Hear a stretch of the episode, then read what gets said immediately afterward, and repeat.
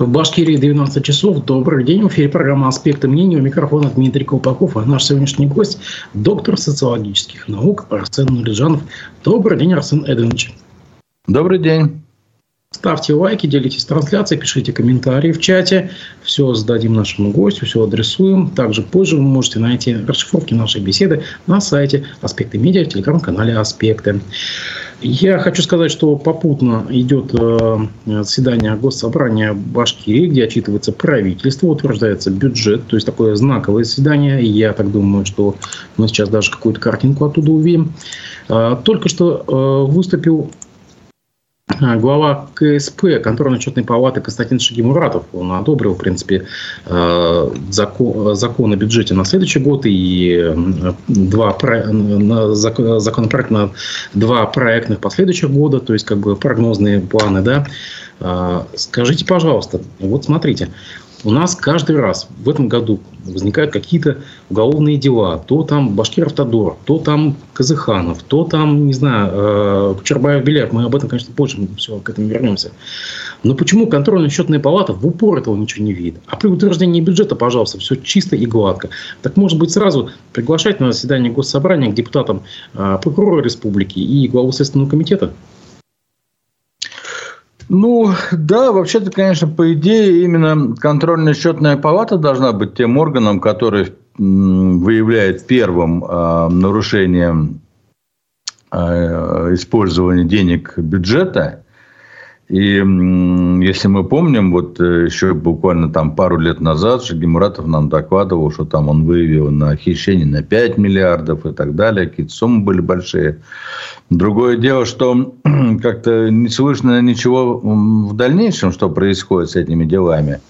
Возбуждены уголовные дела, возвращены деньги в бюджет, наказаны, значит, нарушители бюджетного кодекса или нет. Переданы ли эти дела, Следственный комитет, в МВД, ФСБ и так далее. Вот, собственно, вот этой связки не видно. Поэтому такое возникает ощущение э, такой какой-то пустоты работы э, счетной палаты республики на сегодняшний день. Ну, лично у меня, по крайней мере. Конечно, было бы здорово, если бы все, что выявлялось, сразу бы доводилось до правоохранительных органов, и они бы все это дело раскручивали. Но, похоже, сегодня все происходит наоборот. Сначала сами правоохранительные органы находят э, вот эти вот следы преступлений, потом расследуют их, а счетная палата как бы вот э, ни при чем. Это неправильно. А, я думаю, что мы вернемся еще позже к э, новостям, поступающим из госсобрания. Я думаю, что они сейчас пойдут. А, в нашей картинке вы можете наблюдать прямую трансляцию оттуда. Скажите, пожалуйста, вот э, дело Кучербаева-Беляева, какой осадок у вас оставило в свете последнего конституционного заседания Верховного судья, где, по сути, им дали по, как говорят в народе, по отсиженному? Я не кровожадный. Э, для меня важно сам факт того, что э, нарушители выявлены и наказаны.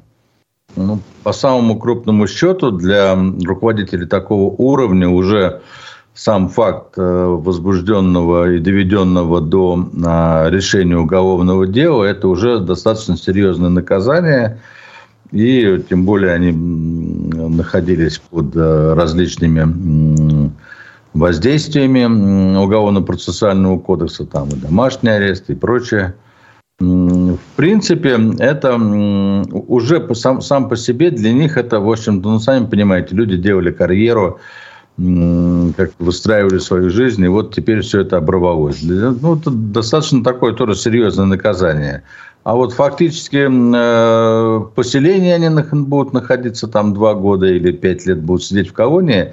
По большому счету для общества это не так уже и важно. Тем более, что э, часть предъявленных им обвинений, ну, все-таки давайте согласимся, это не какие-то преступления против человечности, против людей, против личности, это не маньяки, не убийцы, не там педофилы, это, в общем-то, ну, такие нарушения в бюджетной сфере, где достаточно можно, в принципе, легко оступиться, если ты не очень принципиален своим сотрудникам. Да? Где-то ты закрыл глаза, где-то ты поставил подпись, вроде бы все сделали, приняли, недопроверил. Ну, вот так бывает, к сожалению. Вы знаете, вы мне напоминаете Спивака, Всеволода Спивака, экономиста, на прошлой неделе у нас в эфире он заметил, ну, знаете, 90 миллионов – это не такие большие, э, не такая большая сумма. Что такое, значит, такого он сказал. И столько негативных комментариев потом он собрал в соцсетях, да что такое, 90 миллионов. Но люди эти деньги никогда в жизни бы не увидели, а тут просто такими деньгами разбрасываются. Но вот смотрите, но после дела... Ну, тут, ну, давайте все-таки это самое, э, не разбрасываются, давайте. Это 90 миллионов были выделены на сооружение, которое построили, но которое по каким-то причинам не запустилось. Так ведь?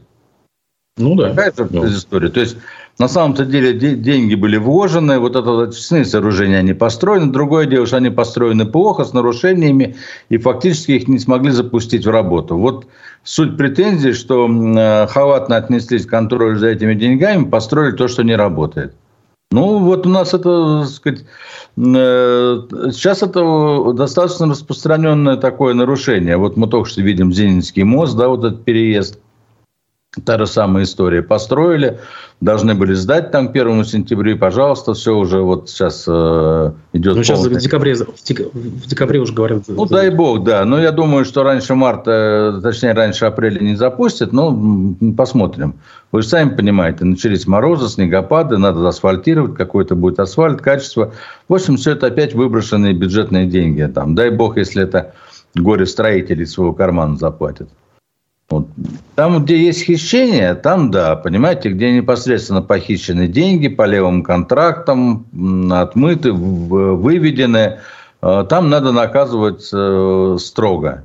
Здесь, здесь э, ну, нет такого преступления против народа республики.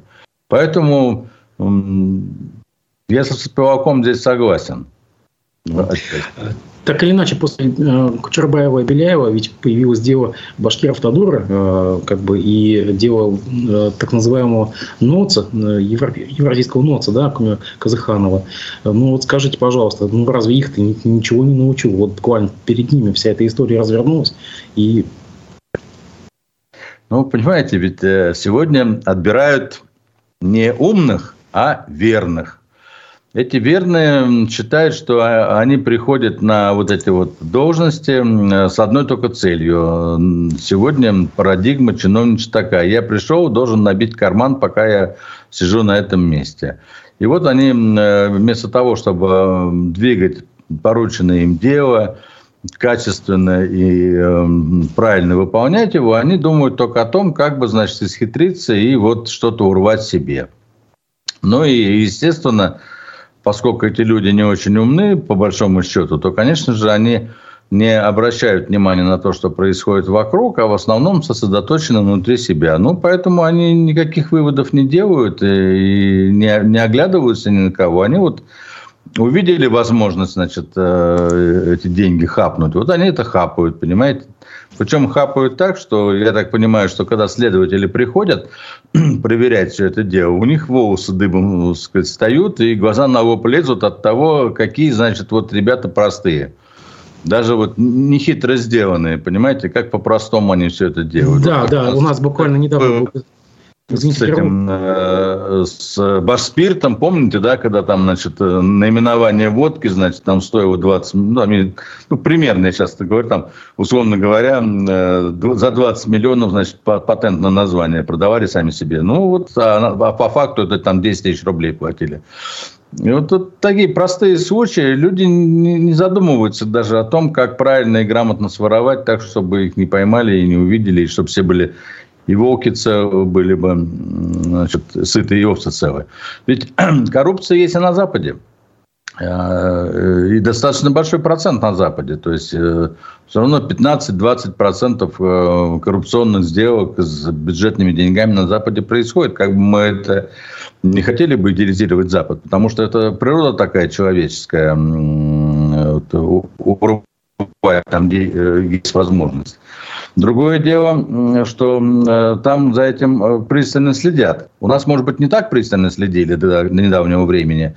Кому-то позволяли, на что-то закрывали глаза. Но вот видите, парадигма меняется, приходят новые правоохранители, им надо отчитываться перед центром за работу, и они с большим удовольствием приходят на такие предприятия, где вот так вот все по полочкам разложено, бери, собирай доказательства, значит, и веди в суд фигурантов. Просто у нас буквально неделю назад в эфире наш эксперт Олег Арефьев, он заметил по делу Эльдара Юанова и Башкира Автодора, то, что следователи пошли по самому простому пути. Они почитали количество э, пробега э, рейсов э, грузовиков и посмотрели накладные на ПГС, и просто не было столько ПГС, чтобы перевозить на, на этих грузовиках. То есть такая схема примитивно простая, что когда э, подрядчики даже не позаботились о каких-то эффективных, может быть, накладных на э, инертные материалы. Вот я об этом говорю, то, что ну, просто примитив какой-то может быть. Это Они даже не догадываются, что надо прикрывать свои эти дела какими-то, да, пусть фиктивными документами, но какую-то правдоподобную легенду создавать. Молодцы следователи, видимо, они уже поняли о том, что тут ребят простые и достаточно простыми аналитическими э, действиями можно выявить те или иные нарушения. Ну, только восхищаться остается. Молодцы. Молодые ребята, видимо, пришли, толковые, грамотные, обученные, аналитически э, умеющие применять свои способности. Очень хорошо.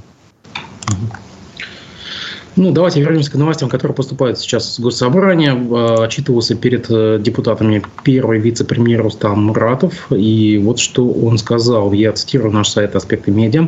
Рустам Муратов, отвечая на вопросы депутатов Госсобрания на пленарном заседании, отметил, что предприятия республики не допустили спада производства из-за санкционного давления. Нет спада ни по одному предприятию, сказал он. Иностранные инвестиции только увеличиваем. Э, конец цитаты. Э, на ваш взгляд, здесь нет никаких противоречий? То есть, как бы нет спада, но при этом иностранные инвестиции только растут. Э, ну, сложно сказать, чем оперируют наши чиновники.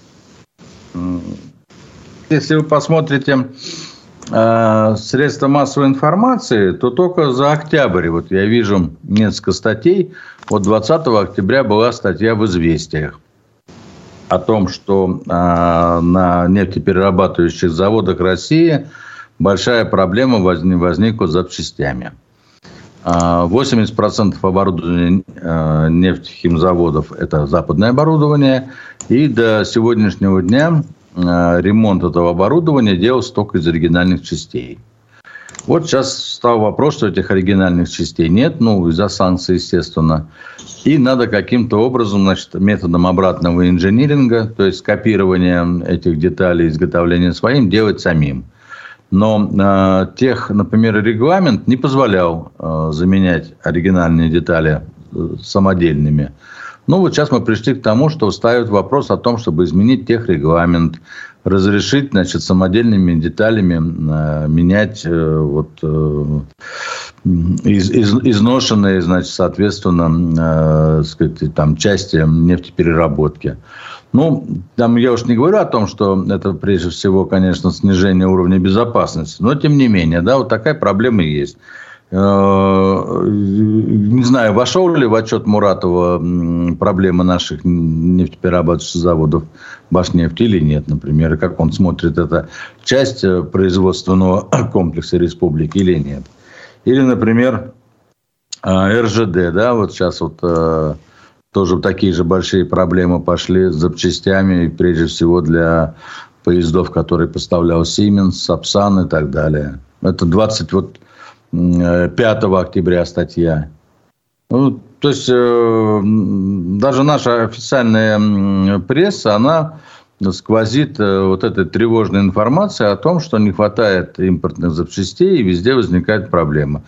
На фоне этого, если в республике все работает хорошо и таких проблем нет, это очень здорово. Я не очень в это верю. Чем поступают э, вопросы от наших слушателей, они пересекаются как бы с нашей повесткой новостной, которую мы позже обсудим. Виктор Семенов спрашивает вас, кто-нибудь грамотный и знающий рассматривает все эти инвестпроекты, под которые сейчас безвозмездно раздаются земли, аннулируются налоги и выдаются прочие подобные плюшки? Не получится ли так, что тоже заявленный китайский цементный завод, мы об этом поговорим позже, конечно, если, конечно, он построится, воспользуется всеми этими благами и потом исчезнет в тумане. И не исключено, что изрядно поднагадив той же экологии. Конец цитаты. Ну, абсолютно вопрос не бровь, а в глаз. Именно так все и будет, абсолютно, как товарищ Семенов говорит. Даже сомневаться не приходится. У нас э, у всех э, на глазах кроношпан. С такой помпой заходил, э, что значит, вот это инвестиции, все. В итоге выяснилось, что завод начали строить без разрешений, а очистных сооружений фактически нет, об экологии никто не думал – преференции даны такие, что непонятно, когда он будет давать прибыль республике. Ну, здорово. Очень хорошо. Это вот наши чиновники так красиво, понимаете, отчитаться с трибуны, а по факту вот так вот все и происходит. Именно так все и будет. Я даже тут даже нисколько не сомневаюсь. То есть э, компетенции э, нынешнего кабинета э, министра вызывают большие сомнения в том, что там есть люди, которые способны это проанализировать и понять. Но, собственно говоря, мы это и, и видим постоянно, то тут, то там утечки же оттуда идут, вот и через Гондорову, которая все это нам хорошо показала и рассказала, какие там мыслители, титаны мысли сидят. Угу. Так или иначе, если мы затронули уже тогда китайские инвестиции, вы знаете, что на этой неделе в Уфе идет а, неделя, бизнес-неделя, да, мы об этом тоже поговорим. Но так или иначе, инвестор из Китая заявил намерение, опять вот это чудесное слово намерение, построить в Башкирии завод по производству цемента. Я хотел бы спросить тогда, у нас э, подевался проект строительства цементного завода китайского в Сибае, он, по-моему, при Хамитове озвучивался. Он может расположиться в особой экономической зоне Алга, а также в Башкирии китайский инвестор э, построит завод экологических стройматериалов, об этом сообщает Башинфорум.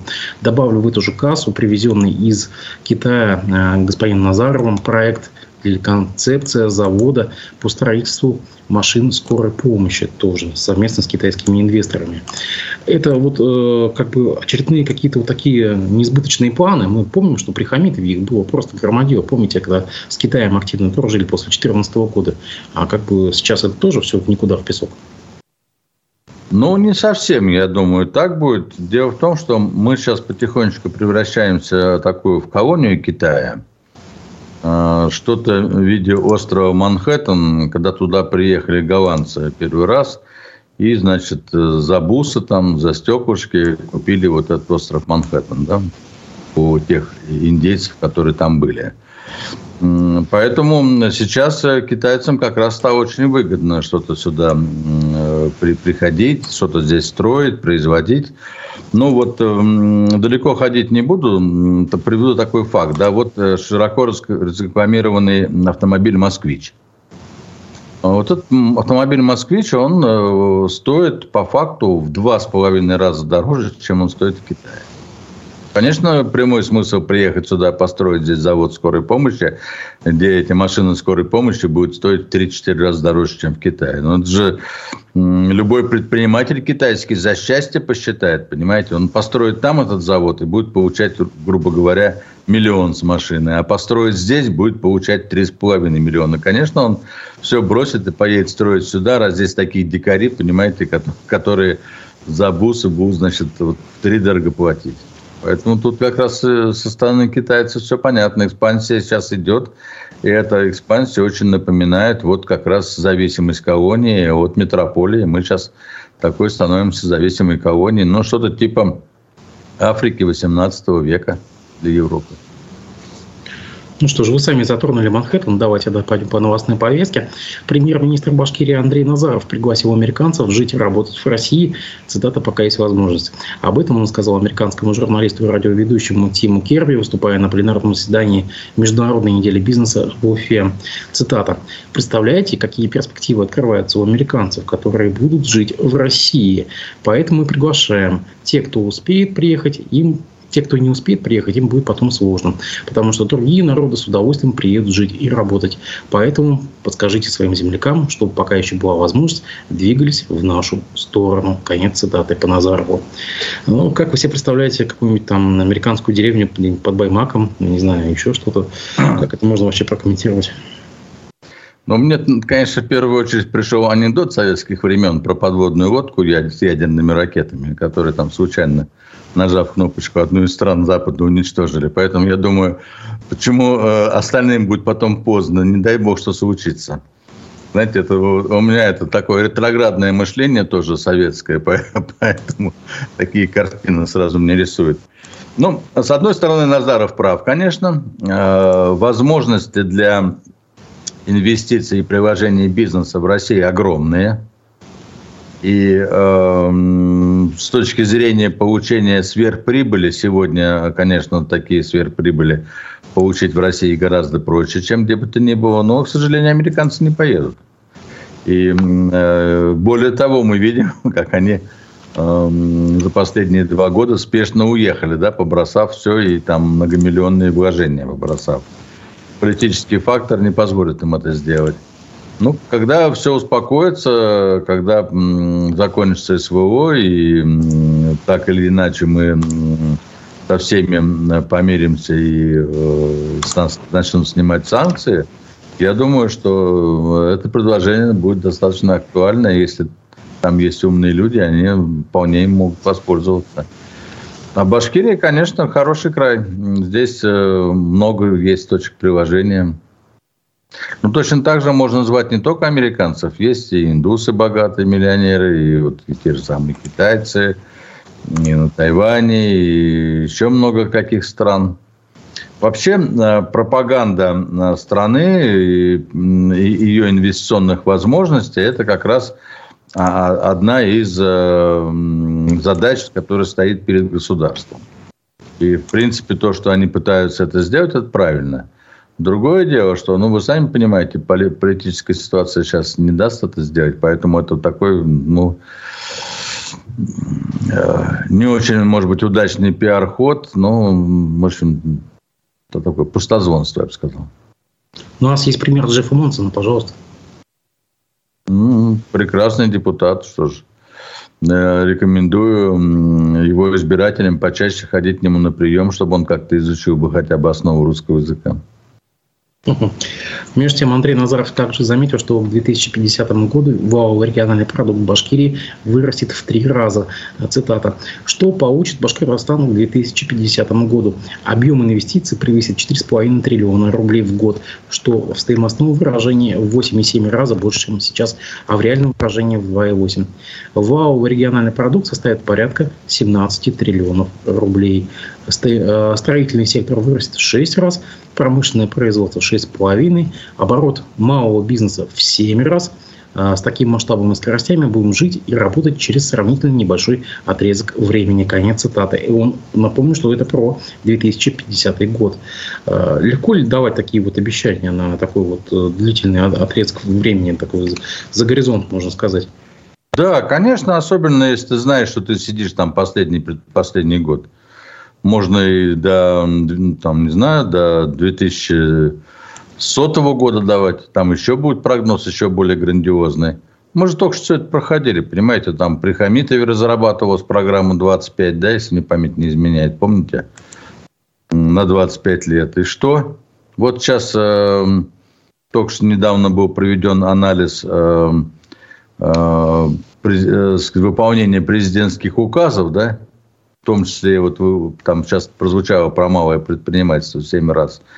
Так, насколько я понимаю, мы даже э, президентский указ в плане развития предпринимательства завалили, а там тоже было развитие объема, ну, объема внут, ВВП. То есть откуда все это возьмется-то? Для того, чтобы все это взялось, надо системно работать. Системно работать в республике, системно работать с населением республики, с э, обществом, с предпринимателями. Я, честно говоря, не вижу особенно, что власть как-то пыталась системно работать. Да, своим что-то проталкивают на инвест-часах. Вот, выделяют какие-то, значит, э, участки без э, торгов, без того, без всего. Совершенно правильно там товарищ Семенов нам сказал, что с непонятными последствиями. А вот э, какой-то вот такой, понимаете, системной работы особо я не вижу, чтобы что-то происходило пока. Ну, дай бог, если Назаров видит это, это очень хорошо. Но я считаю, что это все пустые обещания, которые этим правительством точно выполнены не будут, этого правительства не будет. А потом, знаете, как обычно у нас бывает, там уже, ну, те, те далече, этих нет, поэтому что Никто не несет ответственность. Звучит очень красиво, конечно, и заманчиво. А вот между тем Назар все-таки увидел, и он вам ответил. Далее цитата по Назарову. Первый тренд, которому мы активно следуем – дебюрократизация, а именно радикальное упрощение процедур ведения бизнеса, снятие административных ограничений. Мы в шесть раз сократили количество документов и в два раза увеличили скорость по предоставлению преференций и земельных участков. И здесь очень показательный пример Китая по многим моментам, в том числе по дебюрократизации. В Поднебесной заметно продвинулись вперед. И присутствие китайской делегации на форуме – важный момент, и мы будем обмениваться технологиями управления, алгоритмами принятия решений. Конец цитаты. Ну, вот видите, они ссылаются на китайский метод. Ну, там, ну, как бы э, семимильными шагами, как бы бизнес э, мелкий шагает, и э, дебюрократизация вовсю. Берут опыт, как бы перенимают с Китая. Да, это хорошо, но у нас же есть объективные определенные э, цифры. Ну, например, численность занятых в малом предпринимательстве, э, численность э, самих малых предприятий, численность ИП. Насколько я понимаю, там цифры-то не такие радужные, там все это достаточно падает. То есть откуда все это берется. Вот мне было гораздо интереснее, если правительство бы рассказывало, сколько ферм построено за последний там, год, условно говоря, сколько производств предприниматели республики э, и России вложили, не китайские инвесторы, а наши жители, что они вкладывают. И у меня такое впечатление, что да, какие-то инвесторы, значит, там откуда-то приезжают чего-то с деньгами, а наши-то местные ни во что не вкладываются. То есть это говорит о том, что население и предпринимательство беднеет в республике. Нет у него денег на это. А если нет денег на это, то какие бы там сокращения не были бы э, бумажных бюрократических циклов, вряд ли это поможет им больше заработать. А вот э, то, что доля хищений бюджета растет, это мы видим из э, сообщений с МВД о том, что бюджет расхищается просто колоссальными темпами. А как он тратится, значит, на песнях и плясках, значит, Хабировым и его окружением. Это мы тоже все наблюдаем. Это уже, по-моему, во языцах стало. Если э, Рахимов вошел у нас, значит, э, как человек, который все ездил, что-то открывал, значит, там имел прозвище «открывашка», то здесь-то у нас просто какой-то, так сказать, там непрекращающийся сабантуй перманент идет. Уже, по-моему, там уже все, кому не лень, стали высказывать на предмет того, что недопустимо так веселиться пир во время чумы. Арсен Ильич, как вы оцениваете возвращение Тимура Махаметянова в республику внезапное? А, я напомню, что это бывший председатель э, Госкомитета по транспорту, это ныне министерство, который еще э, работал при Хамитове, а, достался в наследство кабинета министров э, Хабирова а потом как- как-то так смазанно перешел как бы на должность советника и ушел в Москву на повышение в Минтранс федеральный. И внезапно на прошлой неделе он вернулся в республику уже в ранге руководителя э, регионального подразделения Ространснадзора. Ну, это же, я понимаю, так федеральная структура. Да, это федеральная структура. Ушел туда, поработал там, показал себя, посчитали достойным, назначили сюда своим представителем. Ну, Обычная, так сказать, ситуация, я что-то не вижу такого тут странного или чего-то. Ну, видимо, так и планировал, наверное. Угу. Он, же не, он же не вернулся на республиканские должности. Его же не Хабиров с, с компанией позвал на республиканскую должность. Его назначили сверху, ну. Угу. Э, между тем, интересно, э, сейчас развивается тема с Почтой России. Правительство прорабатывает новые меры поддержки для работы наиболее убыточных отделений госкомпании Почты России. Так, Минцифра, в частности, просит региональные власти оценить возможность закрытия части офисов в городах с населением более 10 тысяч человек, чтобы средства от сдачи помещений в аренду направить на поддержку точек в селах. А, даже вот коммерсант приводит здесь э, данные, что за прошлый год Почта России получила убыток в размере 30 миллиардов рублей. Чистый долг компании на данный момент составляет 133 миллиарда рублей. При этом большая часть не имеет источников возврата и погашения. А, это признал в июле Михаил Волков, возглавивший Почту России буквально в начале этого года. Компания пытается найти механизмы сокращения убытков, одной из которых а, ну, вот рассматривается так называемый инфраструктурный платеж с маркетплейсов, то, чтобы вот, вот эти вот компании типа Озона, там, Яндекса, Валберис и прочих скинулись почте на покрытие ее убытков. Также ранее э, рассматривался вариант Правда, сейчас как бы этот вариант не обсуждается, но так или иначе в, прессе он обсуждался. Продажи зданий главпочтампов в крупных городах России. И вот то же самое господин Спивак даже оценил э, здание главпочтампа там у нас на улице Ленина примерно где-то полтора миллиона э, долларов и сказал, что это просто будет капля в море и никак не поможет даже вот, региональной нашей почте. На ваш взгляд, что делать с почтой России? Э, каковы механизмы э, реанимации этого гиганта государственного монополиста? Ну, к сожалению, почтовые услуги – это такая сфера, которая будет достаточно долго датироваться государством потому что для э, многих э, населенных пунктов, э, прежде всего деревень, поселков, это единственная вот возможность получать какую-то корреспонденцию. И почта несет еще общественно-социальные задачи. Поэтому то, что это будет датироваться, это неизбежно.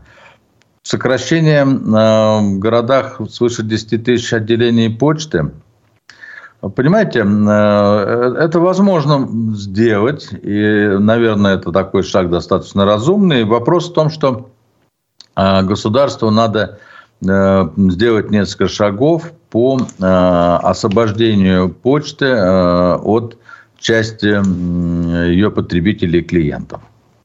К сожалению, сейчас ряд почтовых услуг – они э, при всем старании, они никак не переходят в область электронных. Да? То есть это прежде всего само государство э, производит огромное количество э, писем, которые доставляются именно вот через почту, не, не электронным способом. То есть тут надо идти по пути создания электронного документа оборота государственного между государством и предприятиями, государственными людьми. Но вот в этом части мы запаздываем. Если это будет преодолено и количество э, вот этой нагрузки снизится, то, конечно, а если сегодня э, сократить, например, в Уфе, э, ну, ну, я не знаю, как наши слушатели, но если они ходят на почту, то они видят, что когда бы они не пришли на почтовое отделение, там всегда есть очередь. Кто-то пришел за пенсией, кто-то пришел, значит, за оплатой коммунальных услуг, кто-то пришел э, отправить письма деловые, значит, надо судебные, получить письма, отправить и так далее и тому подобное. Да, возможно, э, посылки, пересылки сейчас каким-то образом компании типа там СДЭК, Озон, Вауберес на себя частично берут, но вот сами почтовые письма, пока, к сожалению, уменьшения здесь нет. Здесь надо комплексно работать. А так, конечно, это возможно. Ну, на ваш взгляд, такой вариант, как приватизация госкомпании, там, допустим, или вообще ее ликвидация и передача ее функций, ну, тем же самым вот э, маркетплейсом, возможно, такое поможет? Нет, они это даже не возьмут даже. Но вы представляете, э, в деревне э, почта, она же абсолютно убыточная. Там, там, же, там же нет доходов никаких. Ее содержание полностью вот за счет головной компании. Кто это будет на себя брать? Предпринимательство не будет на себя брать. Здесь, здесь вот на сегодняшний день должны действовать дотации, субвенции, доплаты от государства почте за, эти, за эту работу. Но вот должен быть механизм. Эти субвенции, дотации должны падать, а, заставляя почту искать, значит, переходить на новые варианты обслуживания, а государство должно, значит, соответственно, снимать с нее определенные нагрузки там своими, значит, там законами, положениями, законными актами, ну и так далее и тому подобное. Ну, я говорю, это комплексная работа, и они примерно все знают, то есть это я не открываю никакую Америку, они все знают, что надо сделать, но делают очень медленно. Ну, видимо, э, уровни зарплат э, высшего руководства почты позволяет это. Я вспоминаю предыдущих руководителей почты. Ну, там что-то, помните, там был такой скандал, там один выплатил себе премию, там 180 миллионов рублей, один из руководителей Почты России. Но при таких зарплатах можно не торопиться с, с реформами, конечно. Ну, стоит заметить, что таких госкомпаний на федеральном уровне очень много. Там РЖД периодически ходит за льготами. Да и даже в Башкирии, извините, у нас ГУПов выше крыши. Так что о чем можно говорить. Да, вот это, это большая проблема. Мы, точнее не мы, а власть породила огромное количество э, компаний, которые фактически вместо того, чтобы модернизироваться, вместо того, чтобы реформироваться, вместо того, чтобы э, находить внутренние резервы, а оно просто паразитирует на бюджете, и все при этом все довольны. Ну, вот это качество управления сегодня, которое есть э, в управленцах снизу доверху, понимаете? Вот это, это и есть результат отрицательного отбора, который идет последние годы. Когда отбирают не по деловым качествам и не людей, которые болеют за государство, а отбирают верных, но которым разрешают залезать в карман государства. Давайте пойдем дальше по повестке. Президент Украины Владимир Зеленский ввел новые персональные санкции в отношении чиновников России. Так, под санкции Украины попали руководитель администрации главы Башкирии Максим Забелин, экс-министр, экс-министр образования республики, а ныне депутат Госсобрания Айбуат Хажин, омбудсмен по правам ребенка Ольга Панчихина. Как вы можете объяснить этот список? Почему именно они? Я напомню, что в предыдущий раз э, глава Госком молодежи э, Яна Гайдук, по-моему, была э, в этом списке Украины украинском. И она сказала, что попадание ее в список э, санкций президента Украины ее только насмешило.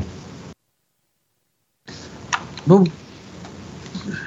честно говоря, да, я слышал эту новость. Сложно сказать. Я не очень вообще понимаю этот механизм. У нас сейчас идет специальная военная операция, да, то есть э, определенная конфронтация между Российской Федерации и, значит, Украины. Ну, вообще ничего не мешает им вообще чехом все 144 миллиона э, на, на нас, на, на всех санкций навести. И тут как бы, ну и, и, и что? И мы также можем на них всех санкций навесить. Избирательный принцип на кого-то навешивали, ну, сложно сказать. Э, какого-то особого экономического смысла не вижу. У этих всех вышеперечисленных граждан никаких счетов там нет. Интересов там тоже нет. Ну, так чисто политический пиар какой-то. Ну, ну, здорово, конечно, когда есть политический пиар. Только я не очень понимаю, почему мы должны себе этим голову забивать и об этом вообще говорить. Ну, тут некоторые эксперты утверждают, что как бы э, эти люди причастны к детям. Все-таки это был социальный блок. И, возможно, просто это какая-то подготовка к обращению в международный трибунал. Возможно, мы же знаем, что есть э, э, Международный уголовный суд, и, значит, там стоит вопрос о том, что дети Украины, значит, там проблемы с детьми Украины, и там и на нашего президента выписан ордер, и на по правам ребенка, уполномоченный по правам ребенка России, если мне память не изменяет, выписан орден, да, может быть, хотят сейчас на всех уполномоченных по всем регионам выписать тоже ордера, как туда их подтянуть. Возможно, вполне. Я думаю, что как только э, закончится СВО и будет подписан, как будут подписаны какие-то договора мирные, вся эта шумиха уляжется, и все это вот, ну, бюрократические переписки заглохнет, и не будет никаких последствий. Это вот сейчас актуально. После, после завершения это актуально не будет, на мой взгляд. Между тем, в понедельник скончался бывший руководитель Кемеровской области Аман Тулеев. Это так называемый, вот, э, э, как, как и назвали, один из представителей э, губернаторов Красного пояса, крепкий хозяйственник, ну и так далее. Как можно его проводить, какими словами, а что вы можете сказать? Как бы напомню, что из таких тяжеловесов 90-х у нас остались, по-моему, Росель и Шаймиев, по сути. -то.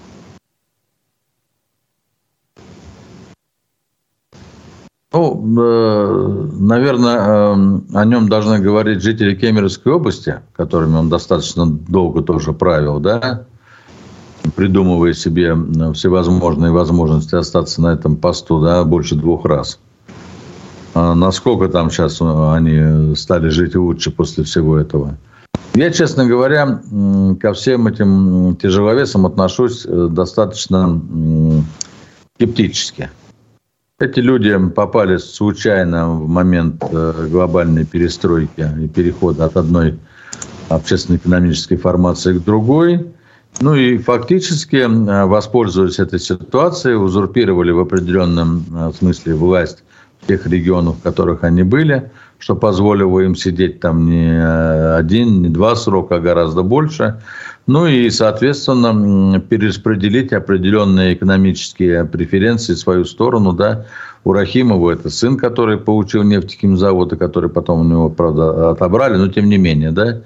У Шаймиева это дети, которые тоже получили власть над нефтепереработкой. У эм, Тулеева это контроль над э, угледобычей, там его родственников и так далее. То есть все это при нормальном расследовании правоохранительными органами на самом деле должно было привести к большим срокам и от, от конфискации незаконно значит, нажитого имущества. Ну, будем надеяться, что доживем до этого времени, когда все-таки э, это будет проверено и это будет сделано. Посмотрим. Вы Сейчас думаете, наступит такое время ревизии? Наступит. А кого в первую очередь хотели бы вот из региональных вождей того времени проверить? Ну, например, может быть, Лужкова, как из более одиозных. Ну, и, Ушков тоже. Э, недаром э, его супруга Батурина э, стала там на каком-то этапе была крупнейшим застройщиком России, да, и там одной из богатейших женщин. Понятно, что просто так не бывает. Это все какие-то схемы, которые позволяли ей, значит, отбирать самые лучшие участки Москвы, застраивать и так далее и тому подобное. Что, тут дураков-то нет, тем более наши слушатели все это прекрасно понимают.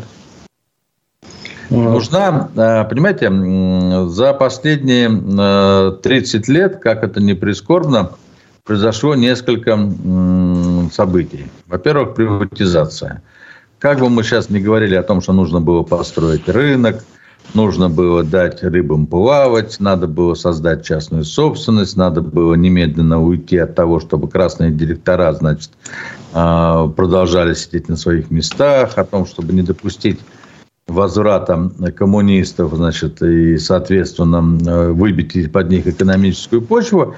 Сейчас абсолютно четко видно, что а, приватизация была, конечно, а, проведена с огромными нарушениями.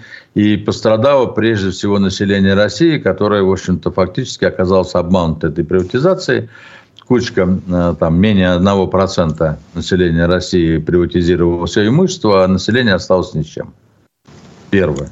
Вторая часть – это недропользование. Да? Ну, мы вот все смотрим на такие там Арабские Эмираты, на Дубай, да, где все эти арабы, граждане, значит, этих стран получают, там, могут не работать, но получать от э, продажи нефти там, и газа, ну там что там они добывают, получать, значит, ренту. У нас ренту получает только, значит, соответственно, э, там, как это газ у нас называется? Состояние России-то. Газпром?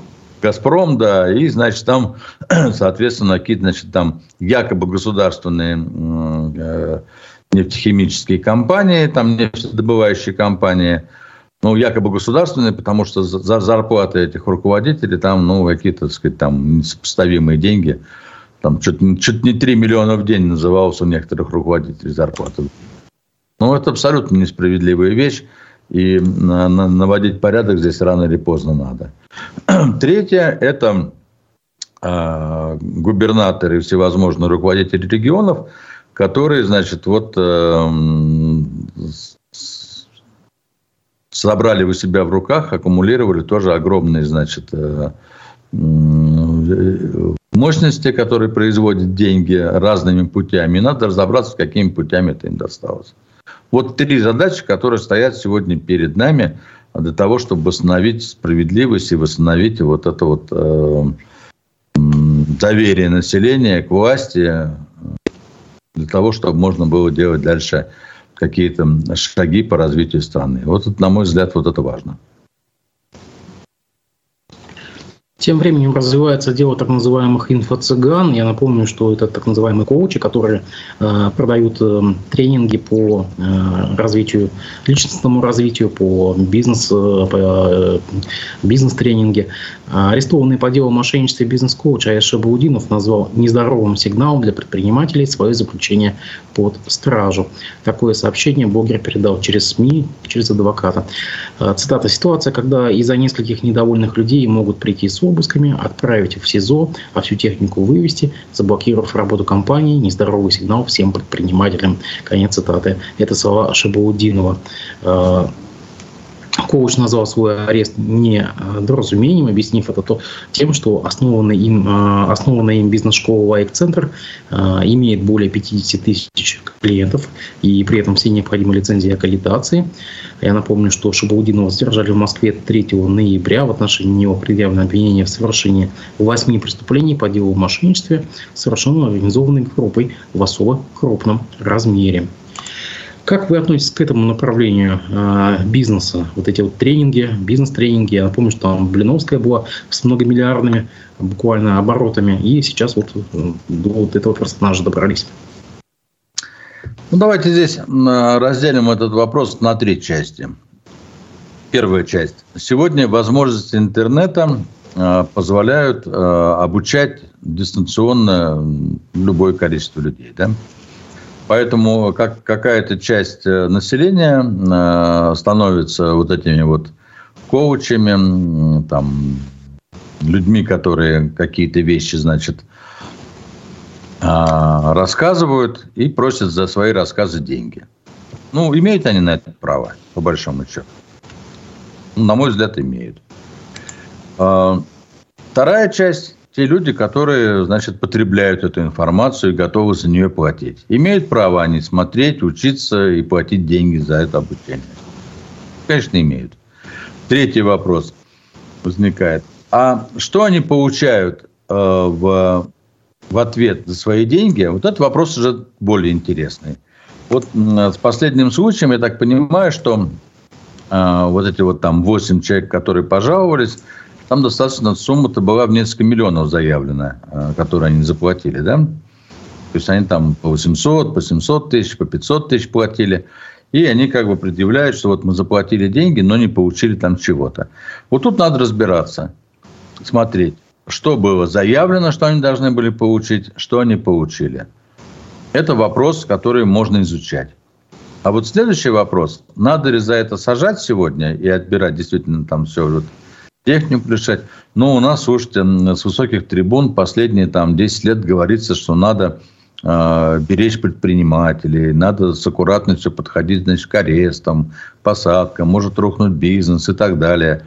Вот если с Блиновской там ситуация такая, что она обогащалась, но не платила налоги, и налоговая инспекция выявила, и за, сейчас заставляет ее заплатить налоги, что совершенно правильно. Тут вопросов нет, да?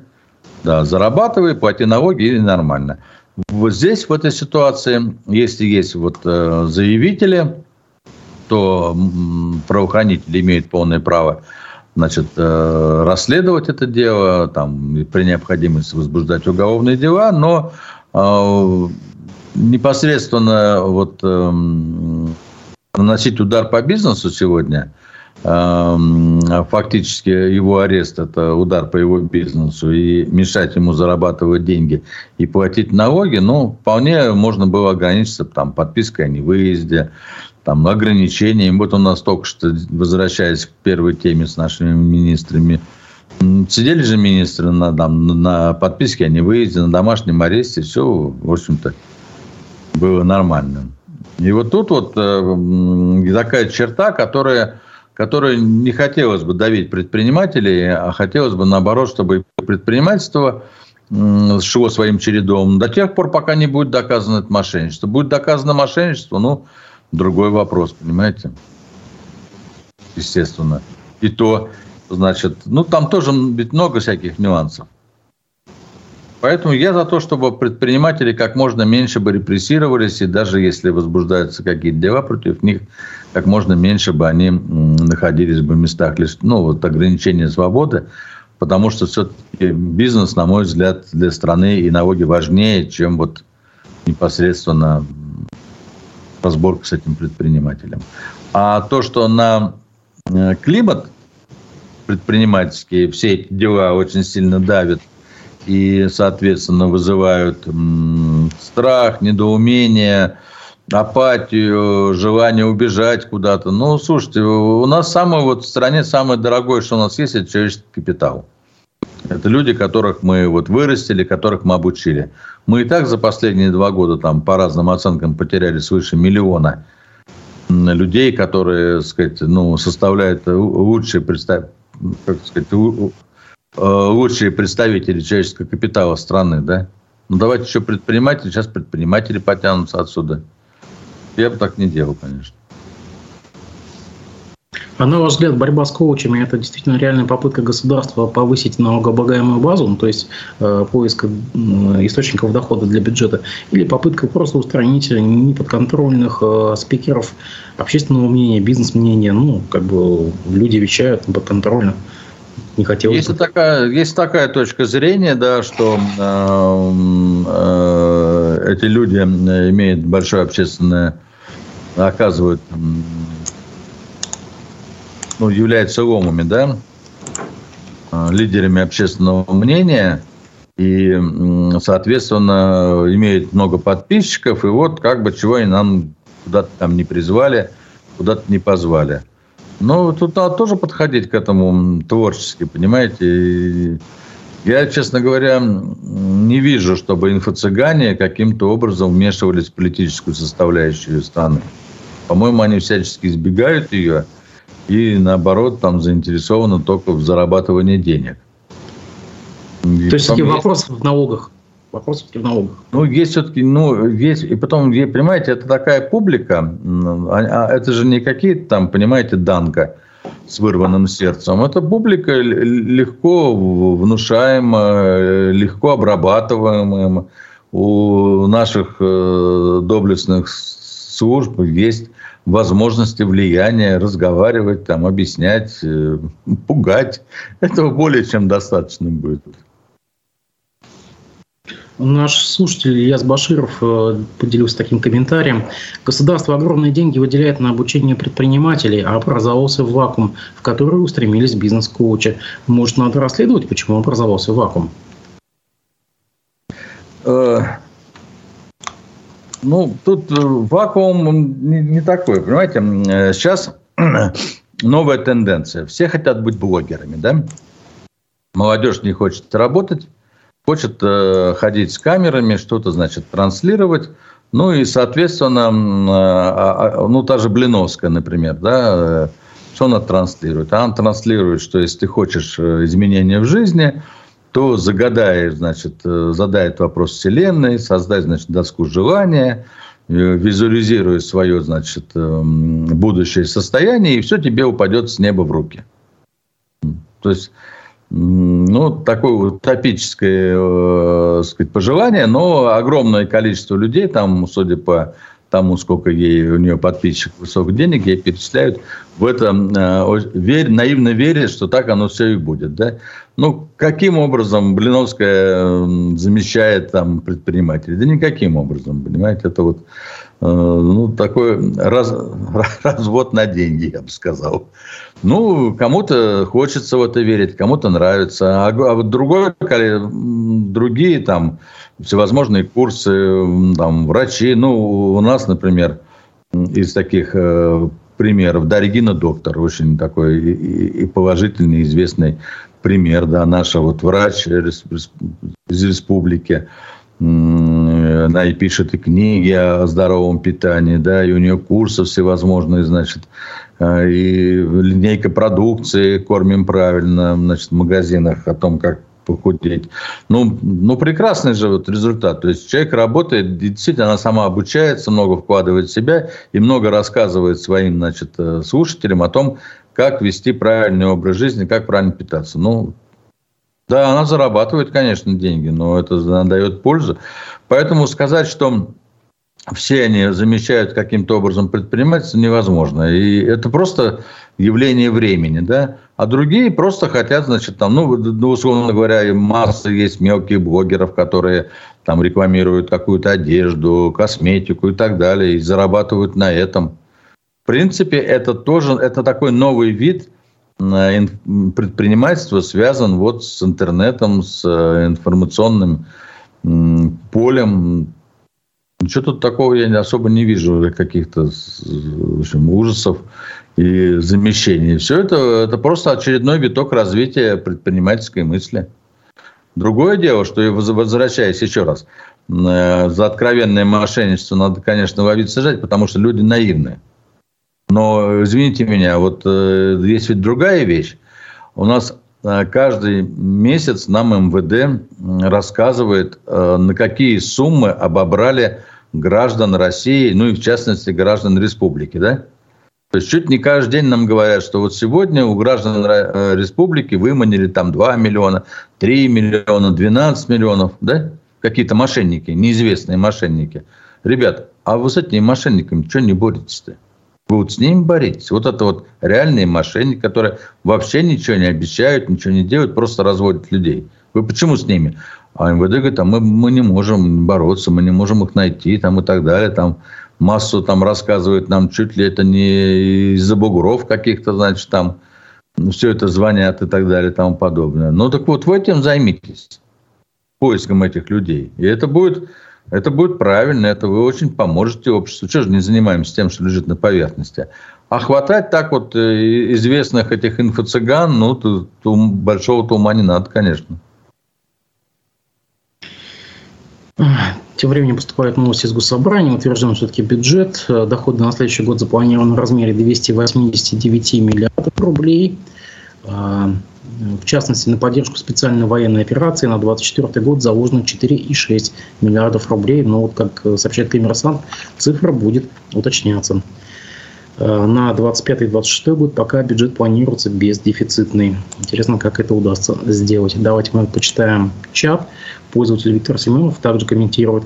Правительство вновь разрешило экспортировать топливо. Грядет новый виток его удорожания, как летом внутри страны? Это вопрос.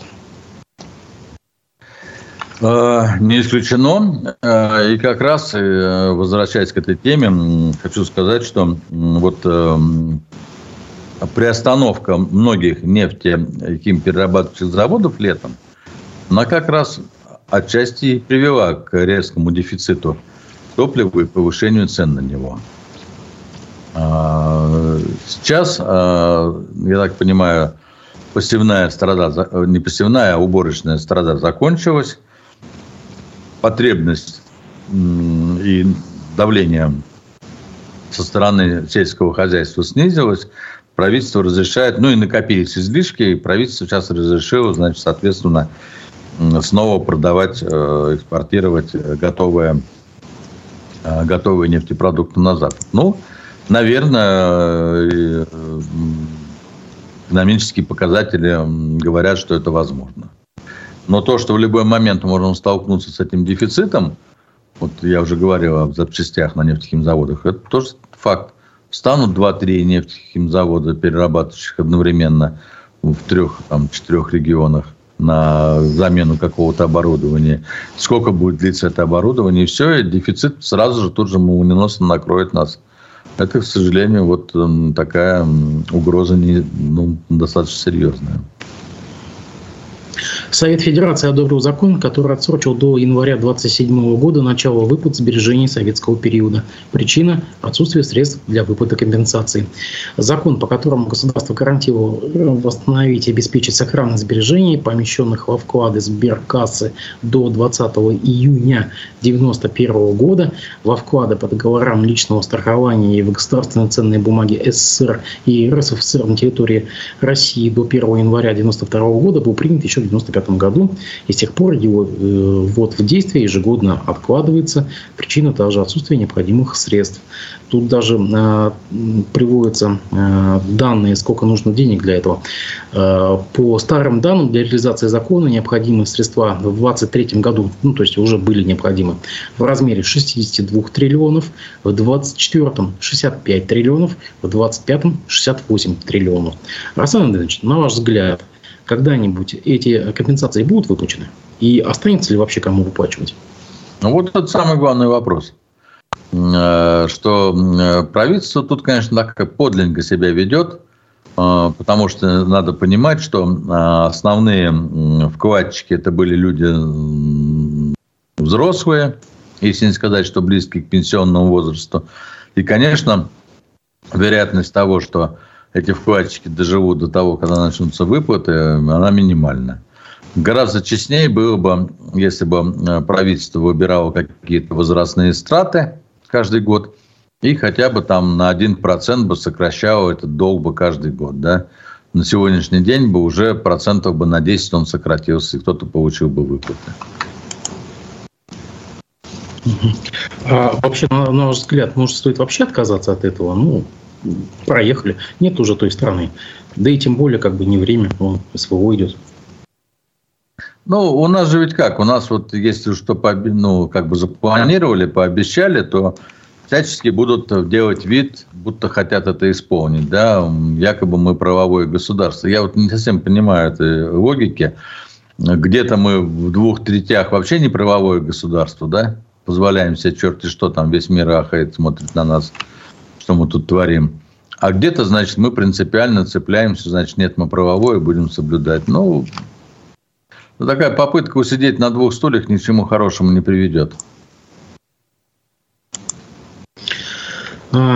Спикер Госдумы Вячеслав Володин утверждает, что спрос на другие языки будет снижаться, а вот на русский и китайский будет только расти.